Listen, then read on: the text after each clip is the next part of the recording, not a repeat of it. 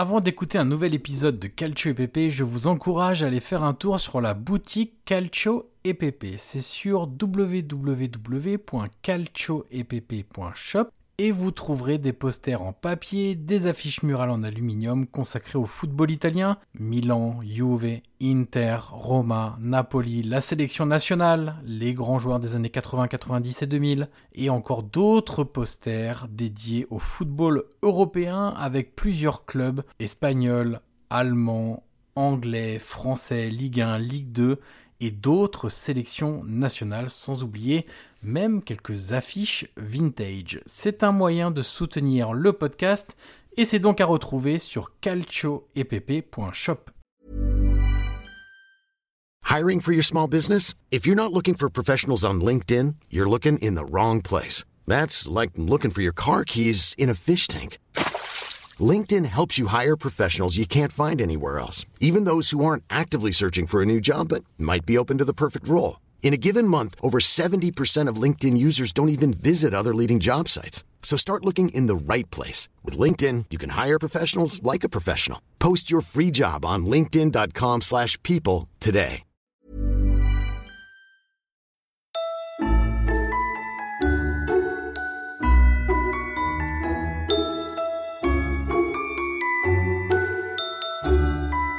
Bonjour à toutes et à tous et bienvenue sur le calendrier de l'avant du podcast Calcio EPP, le podcast 100% foot italien. Nous sommes aujourd'hui le 10 décembre et derrière la case numéro 10 du calendrier de l'avant, il y a un club qui nous a marqué par le jeu pratiqué. Guillaume, je te propose de, de te lancer. Allez. Euh, et de nous dire quelle est l'équipe frisson qui t'a fait frissonner. Alors écoute, je suis pas allé très loin parce que c'est vrai que j'aurais pu aller dans les années 2000 et, prendre des, des, des, grandes équipes qu'on a connues, mais j'avais envie de faire, on va dire, un peu plus dans, dans le récent parce qu'aujourd'hui j'ai quand même, tu sais, une, on va dire, une vision différente de celle que j'avais pu avoir quand j'étais quand j'étais plus jeune. Et c'est vrai, Yoann, que le Napoli de Sarri, tu te souviens, euh, 2017-2018, moi m'avait beaucoup marqué justement par le jeu parce que c'était ça le, le thème.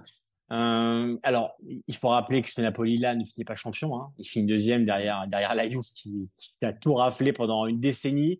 Mais c'est quand même euh, l'équipe à l'époque bah, qui avait marqué, bah, en tout cas à Naples, le record de points à 91 points, euh, le nombre de victoires en championnat, Johan, 28, et le moins de buts subis avec 29 euh, depuis que la Serie A était à 20. Donc c'était une succession de records pour un club comme Naples. Donc ça en dit déjà long de, de ce Napoli-là. Et, et, vraiment, je prenais un plaisir, mais monstre, à chaque fois que je me mettais dans la télé. Et tu sais, Johan, ça manque pas quand tu, tu sais, quand tu programmes ton week-end en fonction de quand joue l'équipe. Ouais. Et moi, le Napoli de Sarri, vraiment, je voulais le voir tout le temps parce que c'était comme déboucher une bouteille de champagne à chaque fois. C'est-à-dire que tu te faisais plaisir. Il y avait des bulles tout le temps. Euh, c'était vraiment un niveau de jeu à son paroxysme. Euh, je trouvais que tous les joueurs, en plus tous les interprètes, étaient, euh, bah, étaient quasiment à leur summum aussi de leur, de leur art.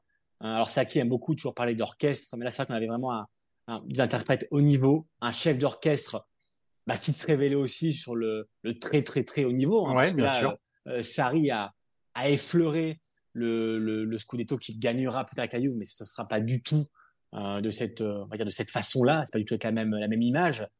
Et, euh, et voilà, il y a forcément ce regret pour, pour ce Napoli de ne pas avoir gagné le titre face à la Juve. Mais récemment, Johan, dans une interview à la Repubblica, que la semaine dernière, je crois, euh, c'était fin novembre, où euh, Sarri disait, mais euh, qu'importe, parce que de toute façon, je sais que mon Napoli, 2017-2018, euh, on s'en souviendra pendant 30 ans.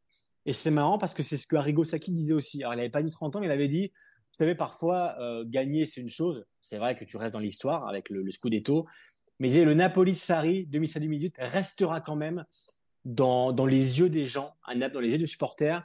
Et c'est vrai qu'il y avait une banderole, je me souviens, où, où les tifosi avaient marqué euh, merci Sarri, euh, voilà, malgré malgré voilà le, le ticket qui bah, qui était euh, qui était parti en toute fin de championnat. Parce qu'il faut rappeler que voilà, on va la faire rapidement, mais le but de Koulibaly à Turin de la tête, Naples qui gagne et qui se rapproche, et finalement qui s'écroule en, fin de saison euh, dans, les 4-5 derniers matchs quand ils perdent contre la Fiorentina ils prennent 3-0 et après voilà c'est la débandade mais voilà ce qui s'est passé cette saison là avec ce but de Koulibaly le jeu pratiqué l'effervescence de tout ce qu'on pouvait avoir à Naples, l'émotion procurée en, termes d'émotion de jeu et, de ce qu'on a pu voir vraiment. ce Napoli de, de Sarri m'a vraiment marqué à titre, euh, à personnel. Donc euh, voilà, moi, c'est mon, mon équipe, on va dire, un peu émotion à travers le jeu. Et toi, mon cher Yohan, raconte-moi un peu ton, ton équipe qui t'a donné ce frisson en termes ah. de jeu. Alors, j'ai pris une équipe qui n'a rien gagné, pour le coup. euh, je suis remonté assez loin euh, et c'est pas c'est pas une équipe que j'ai vue en live, mais c'est une équipe que j'ai vue plus tard et que j'ai adoré. Ça fait partie pour moi des équipes que j'ai préférées euh, dans tout ce que j'ai vu depuis plus de 30 ans sur, sur le football italien. C'est le Foggia de Zdenek Zeman au début des années 90, ce que j'appelle le football flipper. ça bouge dans tous les sens, le ballon voyage à une vitesse folle, les joueurs sont toujours en mouvement, il y a toujours cette volonté d'aller marquer un but de plus. C'était un peu un ovni parce que c'était un peu au cœur de la, de la révolution Saki euh, au Milan, qui avait réussi à mettre en place une équipe euh, ambitieuse à travers le jeu, avec, il faut bien le préciser, un effectif d'une immense qualité. Et Zeman avait fait quelque chose d'encore plus dingue, encore plus jusqu'au boutiste dans le jeu, avec des joueurs du, d'une qualité très différente. Et il a valorisé des joueurs comme euh, bah, Gigi Biagio dit souvent qu'il doit beaucoup à Zeman, euh, parce que s'il a pu ensuite arriver dans des clubs comme l'Inter ou la Roma, c'est grâce à, ce qu'il a fait à Foggia, les BP Signori, les, les des, même un Dan Petrescu, qui était un petit peu connu pour son travail, euh, pour ses performances en Roumanie, mais quand il arrive dans un championnat aussi compétitif, il se révèle lui aussi. Donc, c'est pour moi esthétiquement sans doute l'un des c'est clairement dans mon top 5 des équipes euh, italiennes de depuis on va dire la fin des années 80 début des années 90 il y a aussi ce côté un peu mystique de la préparation estivale qui était qui était dingue qui était à la limite du supportable pour certains joueurs qui vomissaient de fatigue euh, qui allaient au bout du bout du bout mais qui te disaient après que en fait ils volaient sur le terrain le week-end et que toutes ces séances difficiles qu'ils avaient eues en pré-saison, toutes ces séances difficiles qu'ils avaient eues dans la semaine, en fait, leur servaient à juste voler sur le terrain le week-end et être extrêmement euh, prêts physiquement à faire des efforts euh, euh, répétés pour aller dans ce jeu flipper, dans ce football flipper. Et puis, il y a quand même la petite anecdote que je voulais raconter rapidement, mais saison 91-92, euh, Foggia reçoit le, grand Milan de Capello et mène 2-1 à la mi-temps. Et euh, euh, c'est Baresi qui m'avait raconté cette, cette anecdote-là. Capello dans les vestiaires, il est en, furie totale. il incendie ses joueurs en disant c'est pas possible de se faire balader comme ça par une équipe qui vaut pas grand chose. et il s'était fait tellement bouger les joueurs.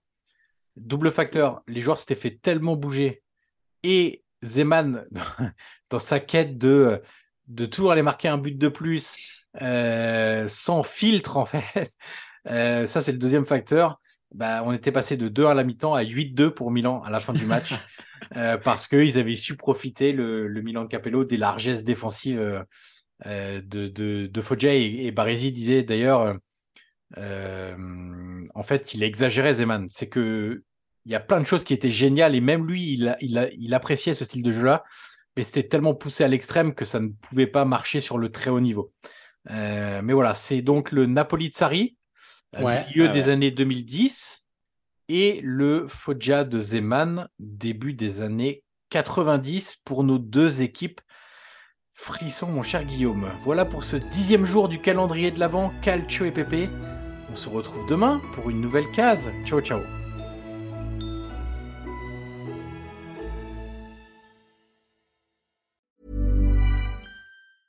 Mom deserves the best, and there's no better place to shop for Mother's Day than Whole Foods Market. They're your destination for unbeatable savings, from premium gifts to show-stopping flowers and irresistible desserts. Start by saving 33% with Prime on all body care and candles. Then get a 15-stem bunch of tulips for just $9.99 each with Prime. Round out mom's menu with festive rosé, irresistible berry chantilly cake, and more special treats. Come celebrate Mother's Day at Whole Foods Market.